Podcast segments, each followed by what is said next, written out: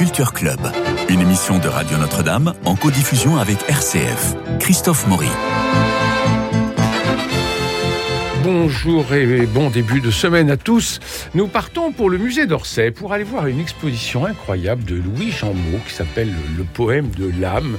Guillaume Sébastien, bonjour. Bonjour Christophe. Vous avez vu cette, émission, cette euh, exposition qui a commencé donc il y a quelques jours, enfin juste la semaine dernière, qui se poursuivra le 12 septembre, absolument, qui se poursuivra jusqu'en janvier. Ouais.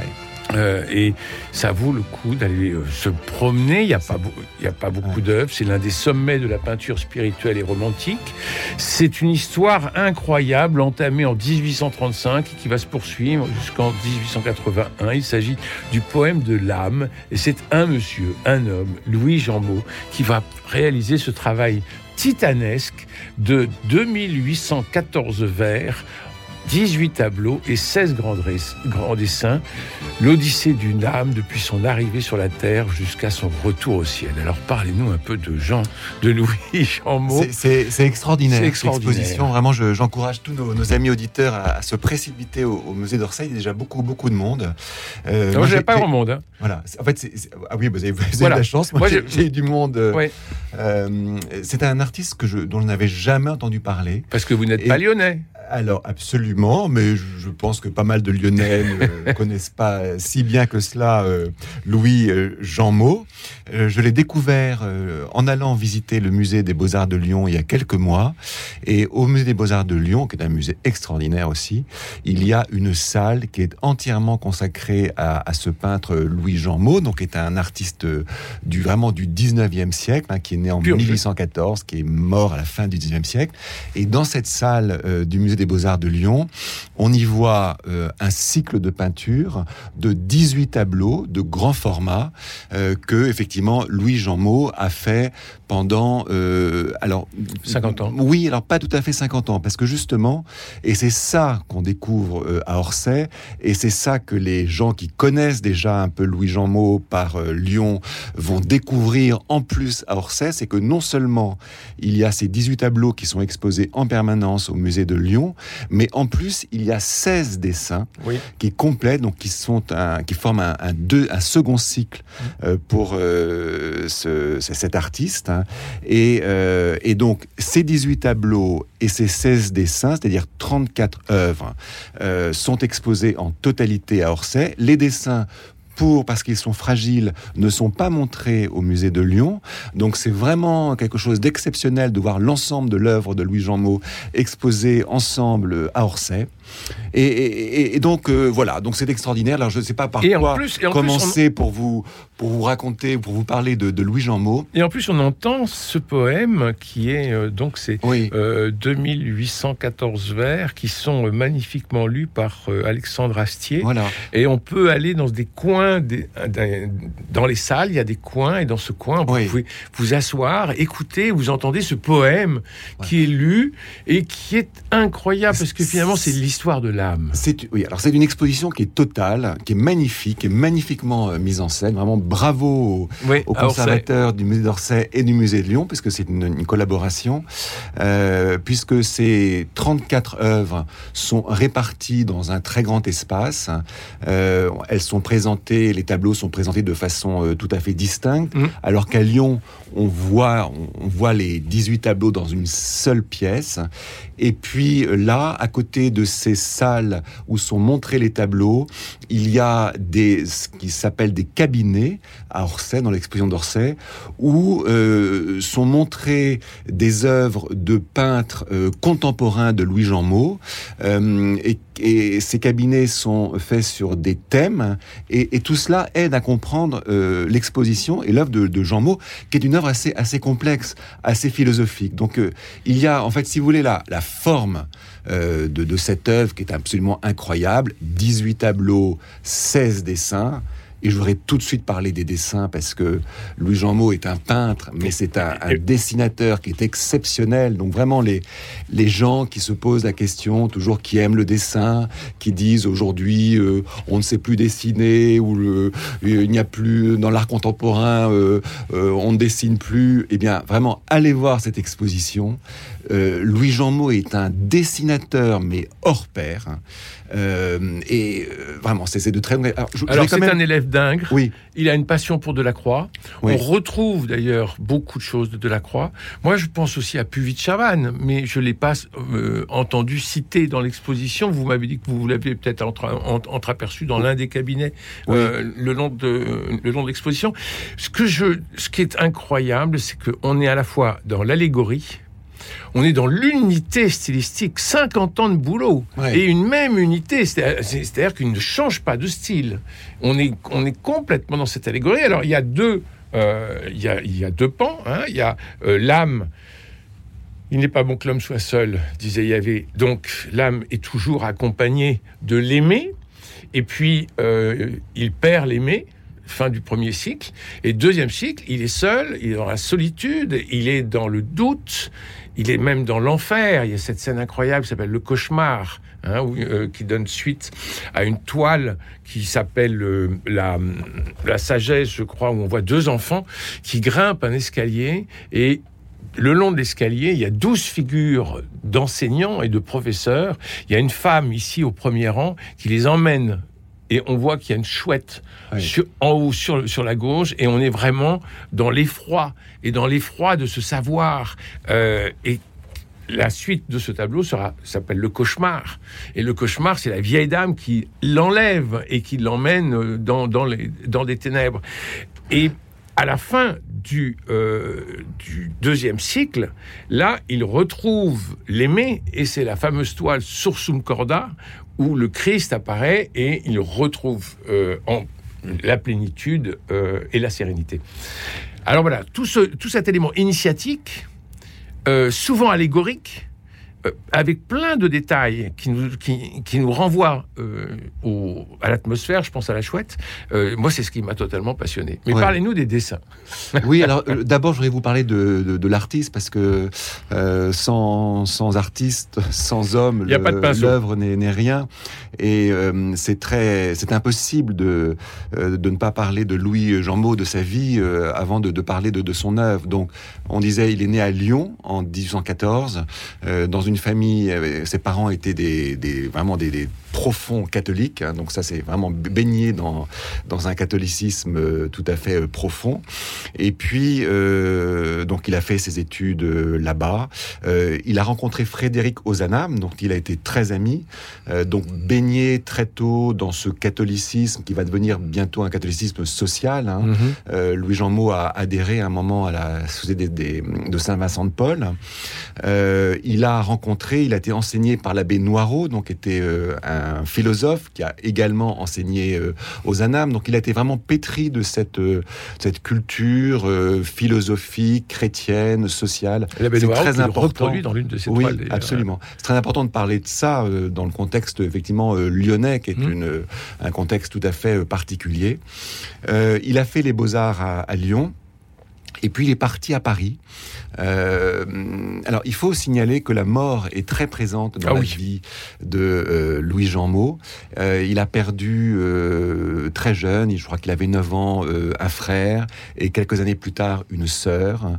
et donc on peut rapprocher ça d'un artiste comme Munch, l'artiste danois pour lequel justement la mort a vraiment hanté, a été vraiment euh, l'inspiration de son œuvre. C'est un peu la même chose quand même pour euh, Louis Jamon, je pense. Alors Louis Jamon est parti à Paris et là il a été élève de Ingres. Donc ça, ça a été une rencontre très importante. Je parlais tout à l'heure de la euh, vraiment de la façon exceptionnelle de, dessiner de, Louis Jean Maud. Et bien sûr, il a appris ça de Ingres. Je, me suis demandé après avoir vu l'exposition si Louis Jean Maud n'était pas d'ailleurs un meilleur dessinateur qu'Ingres, qui est vraiment lui-même ce qu'il y a de plus de plus grand au 19e mmh. siècle, euh, avec une parce que Ingres était surtout un portraitiste euh, pour le, le dessin, mais Louis Jean Maud non seulement fait des portraits, mais fait des, des paysages d'une densité, d'une profondeur qui sont absolument extraordinaires sur des très grands formats. Donc élève d'Ingres, il est parti ensuite euh, à Rome, euh, il est revenu à Paris, il s'est marié. Avec sa femme Léonie, ils ont eu sept ou huit enfants. Euh, ça a été une vie évidemment familiale très très très lourde. Mhm. Sa femme est morte assez assez jeune. Financièrement, c'était très compliqué aussi. Donc il a dû faire face à, aux charges familiales en répondant à des commandes d'églises notamment. beaucoup d'églises à, Lyon et, à Paris. et puis et puis surtout, euh, donc ce cycle, vous, vous disiez, mais c'est tout à fait juste, Christophe, que c'est incroyable de voir qu'un artiste, le même artiste, ait pu faire pendant 50 ans de sa vie, donc 34, en, plus de ses œuvres de commande, mais 34 euh, tableaux, donc c'est-à-dire euh, un, et demi par an à peu près, en gardant le même style, le même thème, mmh. et, avec cette, donc cette rigueur absolument incroyable. Donc d'abord donc 18 tableaux, et puis ensuite 16 dessins. Donc ça c'est très important de le dire parce que on, se demande aussi, mais pourquoi ce peintre a-t-il fait 18 tableaux, 18 peintures qui sont euh, euh, très pleines de couleurs, etc. Et puis après, 18 dessins qui ont le même format que les tableaux, mais qui sont évidemment beaucoup plus sombres, euh, qui sont sur du papier blanc ou bleu, donc on n'a pas du tout la même impression. Et tout cela accompagné c'est pour ça que ça s'appelle le poème de l'âme, euh, de poèmes. Chaque œuvre, donc chacune des 34 œuvres, est accompagnée d'un poème, en général en alexandrin. C'est très beau. C'est ça, je, j'ai découvert ça à Orsay. Et, chacun de ces poèmes est une, sorte d'explication, euh, de, accompagne l'œuvre et, l'explique. Et donc, comme je vous disais tout à l'heure, c'est, une œuvre qui est très philosophique, euh, qui est très mystérieuse, qui est très étrange. Et, donc, euh, des clés nous sont, nous sont données par les, par les poèmes de, de Louis Jean qui accompagnent l'exposition.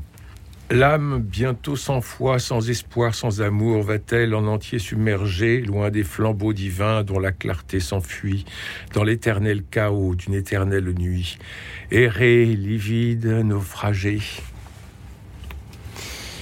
On a comme ça les textes qui apparaissent sur, euh, sur, sur les murs pour euh, accompagner les toiles et les dessins, comme vous le disiez, mais il faut se procurer à la sortie à la librairie le poème, c'est un volume entier et c'est euh, euh, ces milliers de vers. 2400 vers, je crois exactement. Quand l'idéal est mort, on met au même rang poète, artiste, apôtre et chevalier des rangs.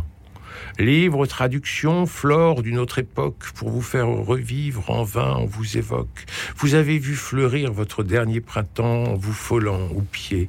Je marche avec mon temps en vous foulant aux pieds, je marche avec mon temps. C'est terrible. C'est terrible par rapport euh, aux idéaux, par rapport à l'idéal euh, et par rapport à ce contemporain qui écrase finalement tout et qui va donner la solitude terrible que l'on a dans la deuxième partie donc euh, de, ces, et, de ce chant, de ce poème de l'âme.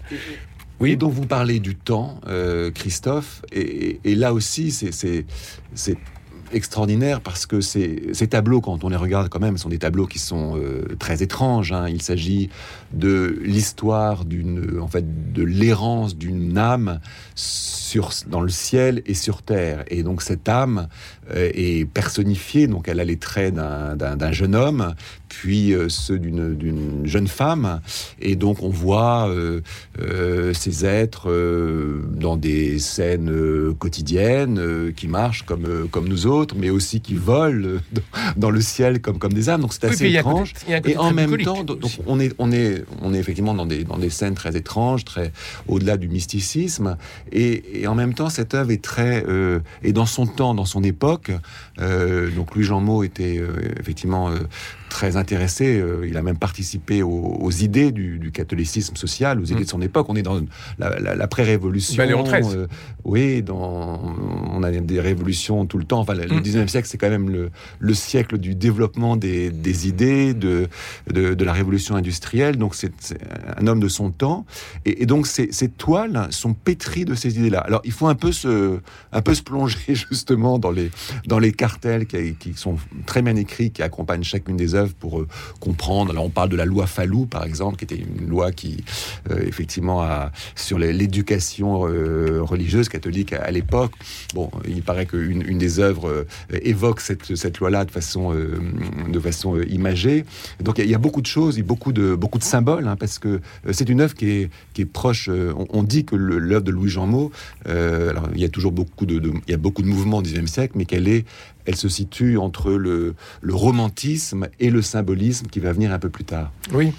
Et encore une fois, l'allégorie qui, est, tout le temps présente. Mais comme nous avons une unité stylistique, nous avons aussi une unité des personnages. Ils ont tous la même dimension sur ces 16 toiles. Hein, euh, et, et les mêmes couleurs d'une certaine façon, sauf pour les dessins. Mais ça veut dire que on suit ces personnages et ces personnages ne, vieillissent pas avec le temps. Ils sont toujours les mêmes. Et on a cette âme qui euh, passe, j'allais dire de bras en bras, mais euh, de toile en toile, euh, et qui ne change pas. Et c'est là où on a vraiment son histoire avec une unité de temps unité de ton, unité de même de couleur d'une certaine façon. Alors il y a un truc qui est très très bien et encore une fois cette exposition est très bien éclairée, très bien accrochée, elle est spacieuse, on, y est très et puis ce sont des grands formats, enfin, ce sont des moyens formats mais on les voit bien. C'est 1m30, 1m50 à peu près. Mais, mais c'est pas du c'est pas du petit format devant lequel on est obligé de se coller. Euh, d'ailleurs, il faut passer pas mal de temps sur l'étoile pour prendre du recul, parce qu'on voit encore des tas de choses qui viennent à l'intérieur. Et alors, ils ont fait, ils sont épatants hein, euh, à Orsay, ils ont fait un parcours pour les enfants. Vous avez vu ça? Oui, j'ai vu ça. Les cartels d'enfants. Alors, vous avez le cartel, l'explication du tableau sur la gauche pour, euh, pour les parents.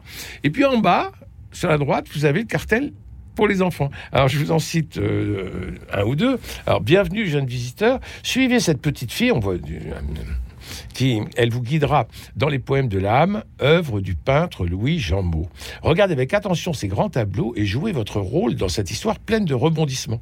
Alors, L'aventure commence ici, par un matin radieux, nous nous promenons pieds nus dans l'herbe fraîche. Entends-tu les oiseaux et le ruisseau qui coule paisiblement? Alors ça, ça oblige les enfants à voir s'il y a des oiseaux et un ruisseau.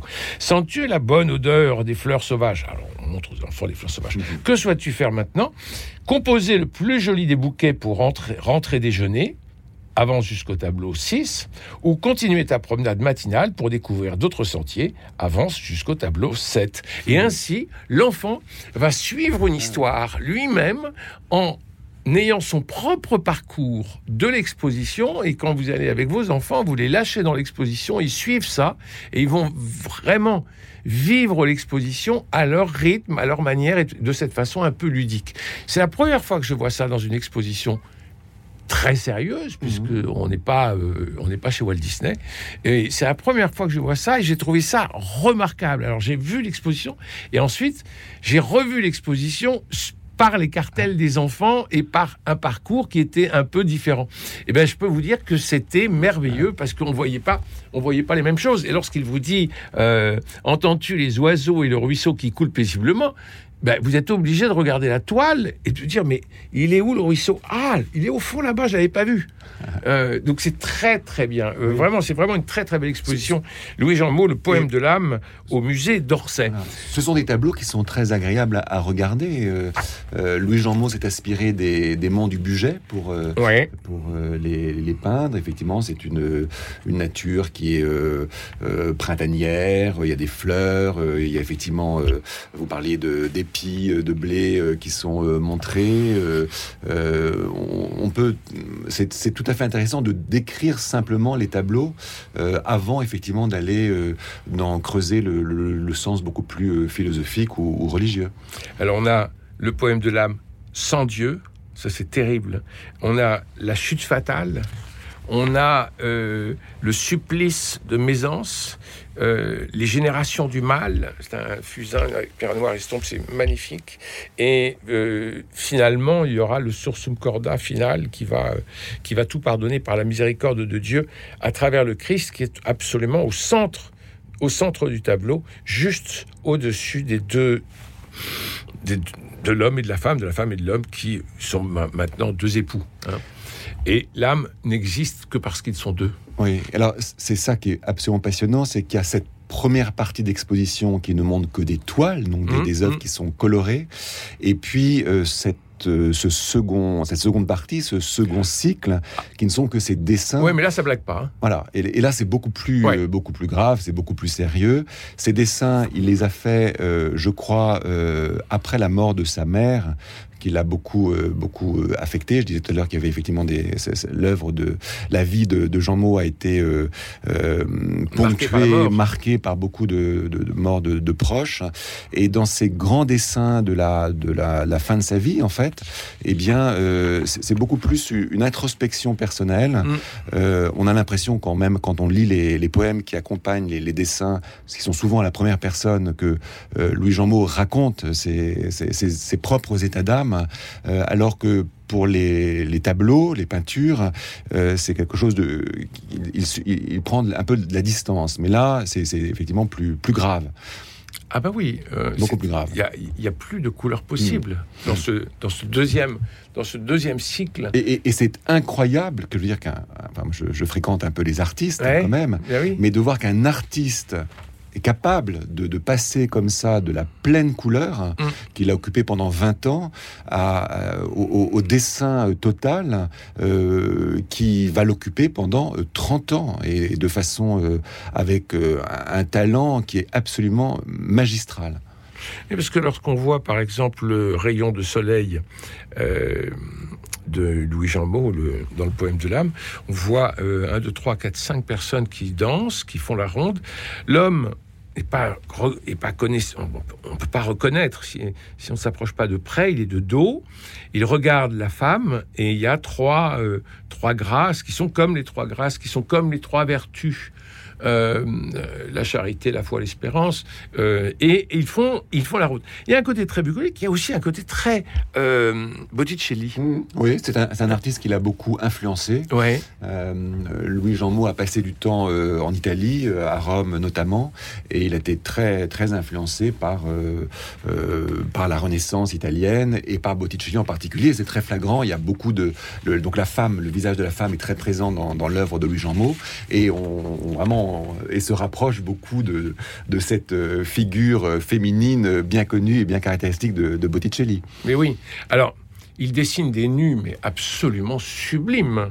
Euh, il dessine des nus sublimes. Il y a, une, il y a une, un dessin qui est en fait une illusion érotique, puisque ensuite, quand il va retrouver la femme, ça va être tout à fait autre chose. Alors lui, il a des, des rapports un peu spéciaux avec le corps, c'est-à-dire qu'il le connaît par cœur, il le dessine magnifiquement, il en a une poésie incroyable, mais enfin il est totalement chaste, hein, notre ami euh, Jean Maud. C'est-à-dire que pour lui... il, a, quand même eu huit enfants. Oui, mais euh, euh, pour lui, il y a vraiment le corps et l'âme, et son âme qui est portraiturée dans le poème de l'âme est totalement désérotisée. Hmm. Elle est sexuée, mais désérotisée. Hmm. Et ça, c'est très intéressant, parce que c'est aussi une époque. Mais euh, on sent qu'il a, sur le plan euh, spirituel, hmm. On sent qu'il a besoin de, de, recadrer les choses et de montrer que euh, finalement on est toujours sous la menace du mal. Oui, il est complètement dans son époque, euh, en plein dans ce 19e, euh, avec le, au milieu du romantisme. Il y a aussi un mouvement en Angleterre qui est né qui s'appelle les pré-raphaélistes, qui sont des, des, artistes qui veulent revenir à une sorte de d'idéal, de, voyez, de, pureté, pour casser un peu l'académisme de, de l'époque. voilà, Ingres, c'est pareil aussi. c'est un artiste qui, eh bien, qui a été l'élève d'Ingres, qui connaît parfaitement ce qui se fait autour de lui, qui a passé du temps à Rome. Alors ce qui est épatant, c'est que quand on arrive dans l'exposition, la première toile qu'on voit, c'est son autoportrait. Ouais, c'est extraordinaire. C'est extraordinaire, hein. un autoportrait de lui jeune, hum, hum. qui montre une espèce de concentration, de, de, oui, de fidélité à la forme, de, et on sent que un, on va pas, ça va pas blaguer, hum. mais deux, qu'il va être de façon obstinée jusqu'au bout de l'œuvre qu'il a décidé. Et ça, on le voit dès le premier regard. Je trouve que de commencer euh, une exposition monographique par un portrait, c'est toujours nécessaire parce que c'est en vraiment en regardant l'artiste euh, qu'on comprend qui il est. Et qui nous regarde dans le droit des yeux. Hein. Oui, alors il se représente, effectivement, il a quand même 18 ans. 18 ans, c'est pas vieux. Et euh, il, nous regarde comme ça de face. et il n'est voilà, il n'est pas, il n'est pas timide. Hein. Il a, on, voit qu'il a effectivement une ambition. Euh, et que cette ambition va, effectivement le, guider à, faire cette œuvre absolument incroyable. Jean-Jean Mouffe, le poème de l'âme au musée d'Orsay, c'est jusqu'au 7 janvier, mais précipitez-vous parce que c'est une exposition qu'on peut aller voir plusieurs fois. Ah oui, Elle est vraiment tout à fait épatante. Euh, merci Guillaume Sébastien. Je vais parler de Marcoville, oui. trois secondes. Allez-y. Euh, l'exposition Marcoville, sculpteur extraordinaire, qui a lieu au musée Fourvière, musée religieux de Fourvière à Lyon, qui a commencé au mois d'avril, et qui se termine le 1er octobre. Donc pour ah tous bah, nos amis lyonnais qui n'y sont pas allés, il faut vraiment qu'ils y aillent. Marc Olville, c'est un, magicien du verre. Euh, magnifique exposition qui est, qui est à Lyon en ce moment euh, encore pour euh, quelques jours. Merci Guillaume Sébastien, merci Cédric Coba pour la réalisation, François Dieudonné pour l'organisation des studios, Philippe Malpeuch pour les génériques, Louis-Marie Picard et Camille Meyer pour le partage sur les réseaux, sur YouTube si vous voulez nous voir, ou sur l'application Radio Notre-Dame. Eh bien, demain nous parlerons littérature. D'ici là, je vous souhaite une bonne semaine, une bonne journée, prenez soin de vous et des autres, et je vous embrasse.